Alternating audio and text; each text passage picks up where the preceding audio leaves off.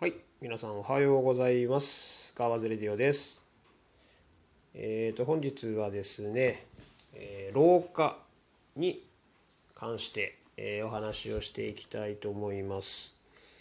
え昨日ですね、えーと老化防止の、えちょっと勉強動画をあの見てまして、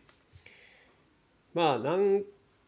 何度もと言いますか、まあ、似たようなね、えー動画なり、えーとまあ、食事関係の本だったりとかね、えー、と見てるんですけど、まあ、どこでもまあ似たようなことは言ってまして、まあ、改めて、えっ、とそうですね、まあ、分かりやすかったのでそれをちょっとお伝えできればなと思います。皆さんは老化に対してねどういう印象をお持ちでしょうか、えー僕はですね、えー一度まあこの動画でもあ動画ではないですね。ララジオでもね、えー配信してますが、えー昨年の秋頃から、えー真剣に考えるようになりまして本当にもう老化をストップさせることができるんじゃないかっていうね、まあ、夢のような話に、えーとまあ、できる限り、まあ、それをね笑って過ごすあのスルーするとかではなくてできる限り自分としては努力をしてってあの健康な状態をね少しでも長く続けられたらあのいい人生になるんじゃないのかなと思って僕はあの自分で取り組んでます。まあそれをねえっ、といやそれは老化はしょうがないから老いはもう受け入れるしかないでしょっていう方はそういう方考え方でねそれはそれでいいと思うのでいやいつまでも若々しく生きている限りは元気にあの動きたいよってね、働きたいよとかいつまでも若くいたいよっていう方はあのちょっとでもね知識を入れて、えー、と行動していくことが大切なんじゃないかなと思いますので、まあ、同じねあの気持ちに、えー、となってもらえそうな方には是非あの聞いてもらいたいなと思います。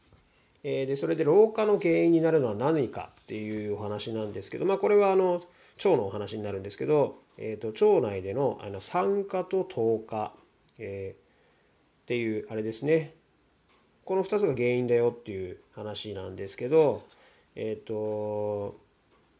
まあいろいろとね専門用語があるんですけど結局その取り入れた食べ物の中でものが、えー、と酸化になってそれが酸化ストレスというものになるみたいなんですね。でも人間の体内っていうのはその抗酸化物質というものを持っていてその酸化を抑えることができるんですけどそれを上回るとそれが酸化ストレス。体に悪影響を及ぼしてしまいます。っていうものとあとは、えー、とえ糖分ですね。取りすぎて糖化をしていく。っていう、まあ、この2つがあって、まあ、この糖化が激しい。糖化がなっていくと酸化とも影響して酸化のえっ、ともう一緒に引っ張っちゃうっていう状況になるみたいですね。まあ、どっちにしろまあこの2つが良くないと。これが老いをあの加速させていく原因ですっていうことで、えーまず糖化の原因がですね、えー、とこの AGE という物質を発生させてしまうですね。はい、これがあのタンパク質と糖分が組み合わさって発生してしまうようなんですけど、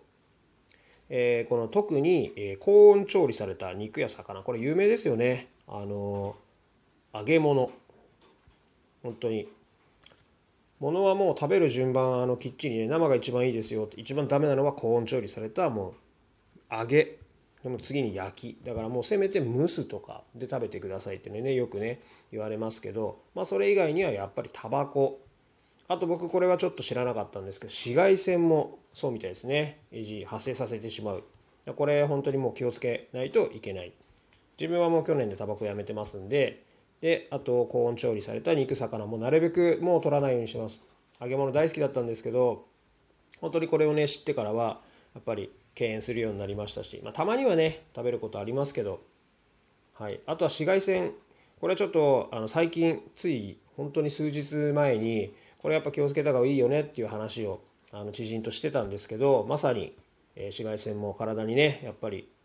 あのシミだったり何だったりできるっていうのはやっぱりその細胞自体がねどんどんあのダメになっていくっていう老いていってる証拠になりますのでそこはやっぱり気をつけないとなと思いましたでこの AGE の種類というのが100種類以上あるみたいなんですけどこれをね全部をね全部えっ、ー、と取らないようにするっていうのはもう無理みたいなんですね。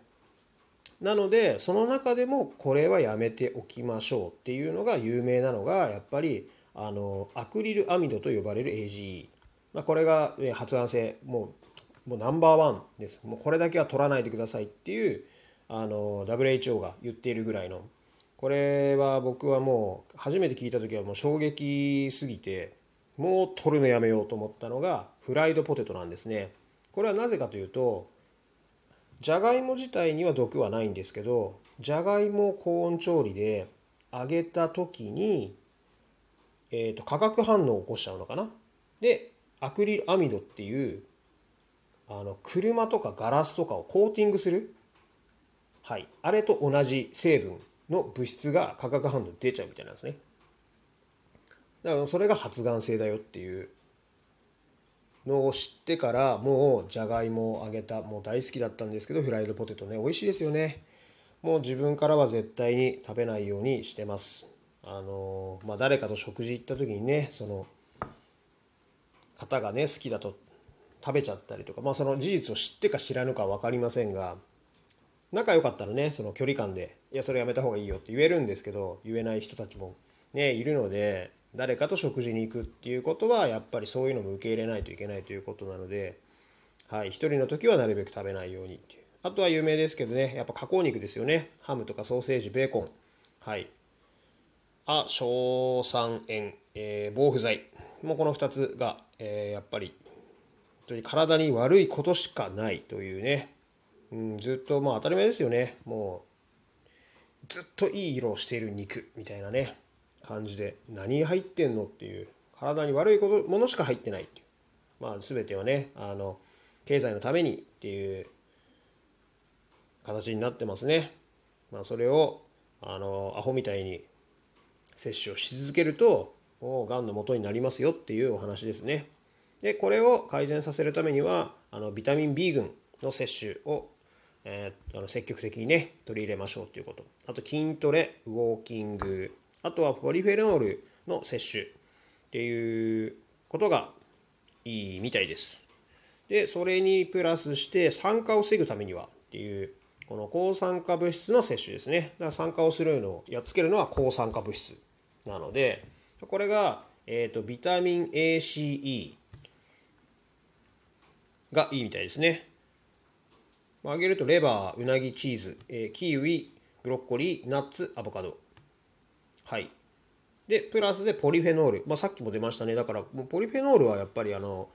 糖化を防ぐのにも酸化を防ぐのにどっちもいいってことですね。で、この中で一番最強はキウイ。まあ、これもね、前からね、あの言われてますね。フルーツ全般がね、やっぱりいいんですけど、さらにこれ驚きなのが、これは初めて聞いた時に、いや、それはどうなんだと。まだ試せてないんですけど、キウイの皮が一番いいみたいです。その皮に多くポリフェノールが含まれているのでキウイはすごくよく洗った上で皮ごと食べてくださいって言われ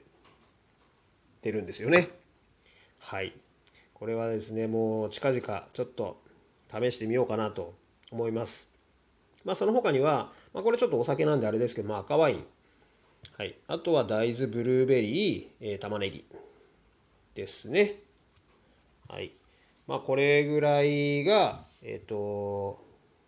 ポリフェノールで代表的なもの、またビタミンを取ってくださいっていうでですね。で結局はですね、あのまあ、食だったりとか、まあ、他のこともそうですけど、ダメにしたもので逆にそれを改善する。例えば、えっ、ー、と、じゃあ、ね、悪いもの食べて腸の中で悪いもの出しちゃって結局ダメになってるよって言ったらじゃあそこの食をね改善してよくしてってくださいねっていうだからもうそれを防いでいいものを取っていこうと、ま、当たり前の話ですよねそれに加えて、えー、と筋力を衰えないようにあでも過度なあのトレーニングだったりとか運動はダメなのでもう軽めのね程よい筋トレとウォーキング運動ですよね、まあ、これはねあの幸せホルモンの分泌にもつながるので素晴らしくいいことなんですけどまあそういう運動とやっぱり食とっていうところがあのまあ老化をね防ぐあの一番のあのことになりますのでこれをね毎日意識して大事なのがねやっぱり思うんですけどまあこういろいろねあの本をいっぱい読んで大体この違うこと言う人もいるんですけど核の部分だと結構、まあ、同じこと言うんですよね。はい、なのでその同じところの部分をいいところを吸収してその大切なのは十分な知識をね自分で持った上で気をつけてでバランスよく取り入れていくこれはダメなの分かってるけど今日だけはいいやって取るのと知らずにバンバン取るのは全然意味合いが違うと思うのでまずはそこの第一歩に立つことが大事かなとあの思います。僕もね何度もねこういうのをねあの読んで見てで何回も頭に叩き込んであそうだそうだこれだこれだったこれだったってあの特にあの専門用語をね覚える必要は僕はないと思ってるんで簡単にねあこれはダメだったなっていうのを思い出せさえすればそれをね選ばなくなっていくと思うので、まあ、ましてやねお子さんとかいらっしゃる方にはもう子供には絶対取らせないにしようっていうふうにね決められると思うのではい。そういうふうにやっていければあのもうね10年20年と、はい、老いることなく元気な状態でね健康で長生きできればいいなと思っております。はい。なのでまたちょっとね、えー、少しでもためになるお話今後もね続けていきたいと思いますのでぜひともよろしくお願いいたします。それではまた。